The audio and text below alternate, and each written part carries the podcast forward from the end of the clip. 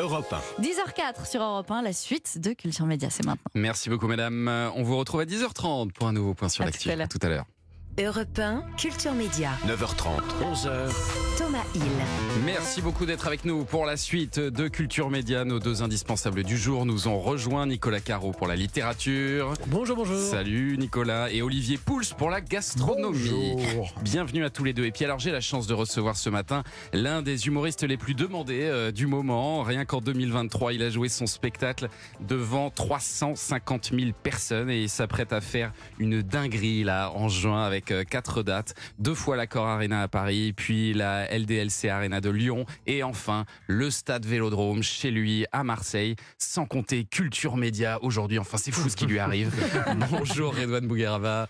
Bonjour, bonjour, ça va, vous allez bien Merci, merci d'être avec nous ce matin. C'est un bonheur de vous recevoir. Et avant de parler de, de tous ces, de ce spectacle, on va dresser votre portrait sonore, des petits sons pour mieux vous connaître. Redouane, voici le premier.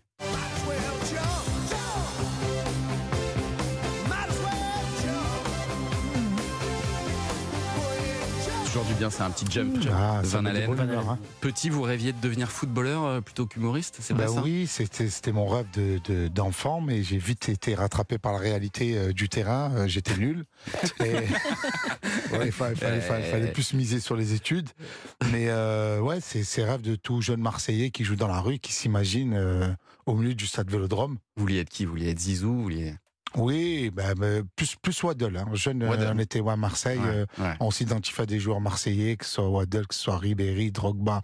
C'est c'est- à eux qu'on se réfère. Ça dit, vous avez trouvé un moyen d'y aller au stade Vélodrome quand même. Moi, j'ai trouvé un très très bon moyen. Ça, c'est très fort. Et, et- et vous parliez de- des études. Vous, vous avez été scolarisé à Notre-Dame de la Major, ça, à Marseille, Euh, un établissement tenu par des bonnes sœurs.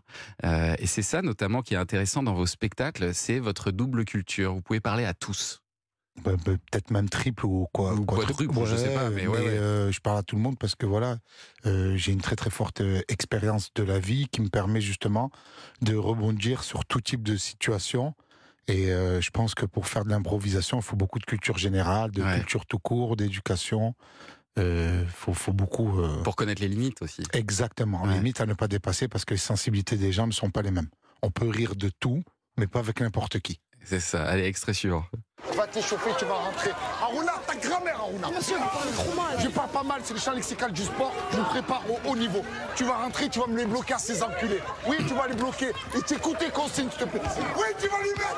Nique ta mère. voilà, niquez tous vos mères.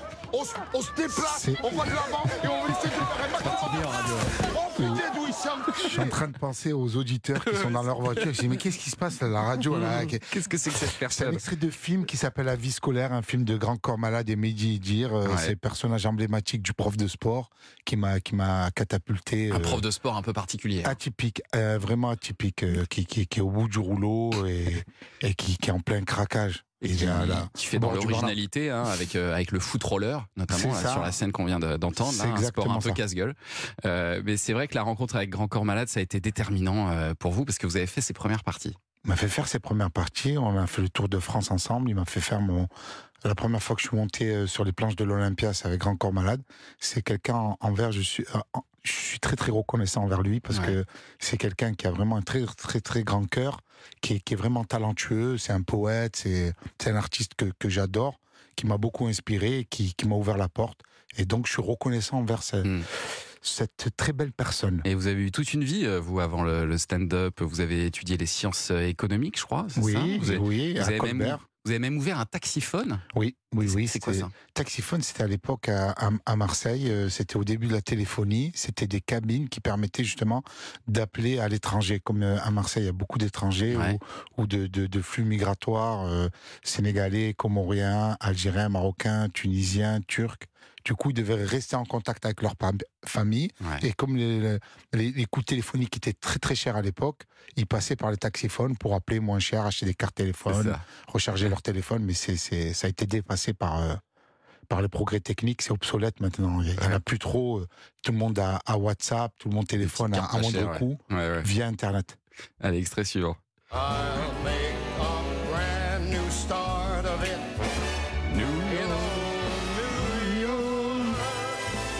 Et vous êtes parti à New York un Oui. moment pour euh, apprendre le stand-up. Qu'est-ce que vous avez appris là-bas? J'ai beaucoup vu de stand-uppers, j'ai beaucoup vu l'interaction. Euh, je ne faisais pas de stand-up, mais j'étais plus là en tant que spectateur et euh, ça m'a ça m'a tout de suite attiré. Et, et vous êtes même tombé euh, dans la rue sur Chris Rock? Je suis tombé sur Chris Rock dans la rue Ouais. et même euh, j'avais vu les premières scènes d'un stand-upper qui cartonne aujourd'hui qui s'appelle Andrew Schultz. Ouais. qui fait beaucoup d'improvisation aussi, qui m'a beaucoup inspiré. Euh, Andrew Schultz, je l'avais vu à l'époque, il jouait au Mocha Café à Harlem. Et il s'était pris une droite d'un spectateur parce que justement, il avait dépassé les limites. Il avait Ça vous est jamais arrivé, Ouais, ça Non, jamais, Non. parce que je l'ai vu se prendre la droite. Ouais, ouais. J'ai dit, on va pas dépasser les limites. euh, On va éviter on la, la tient Will à sa dentition, exactement. Et je lui ai envoyé un message il y a pas longtemps. Je lui ai dit, tu te souviens, il y a 10 ans de ça, tu joues au Mocha, tu t'es pris une droite. Et il m'a répondu, What's up, bro Donc c'est- une anecdote qu'on peut pas inventer. Et ça veut dire que vous êtes, euh, vous êtes bilingue? Vous pourriez jouer en, Je en anglais? je suis bilingue, mais j'ai un niveau euh, de d'Éric Cantona.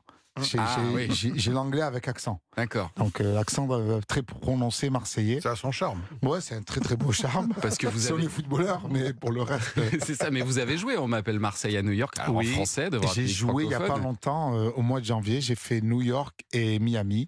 J'ai joué à Broadway euh, deux soirs, c'était Ouais. sold out. Bon, c'était des petites salles, c'était 160 personnes. Euh, Peut-être qu'un jour vous allez faire une Gad Elmaleh et que vous allez le faire Ah, peut-être, peut-être, mais je, suis- je suis très content de, de jouer en France. Ouais, et puis là, il y a un gros défi qui vous attend. On va en parler euh, dans un instant, puisque vous comptez bien remplir le stade Vélodrome en juin. Euh, Redouane Bougueraba, on revient dans deux minutes sur Europe 1.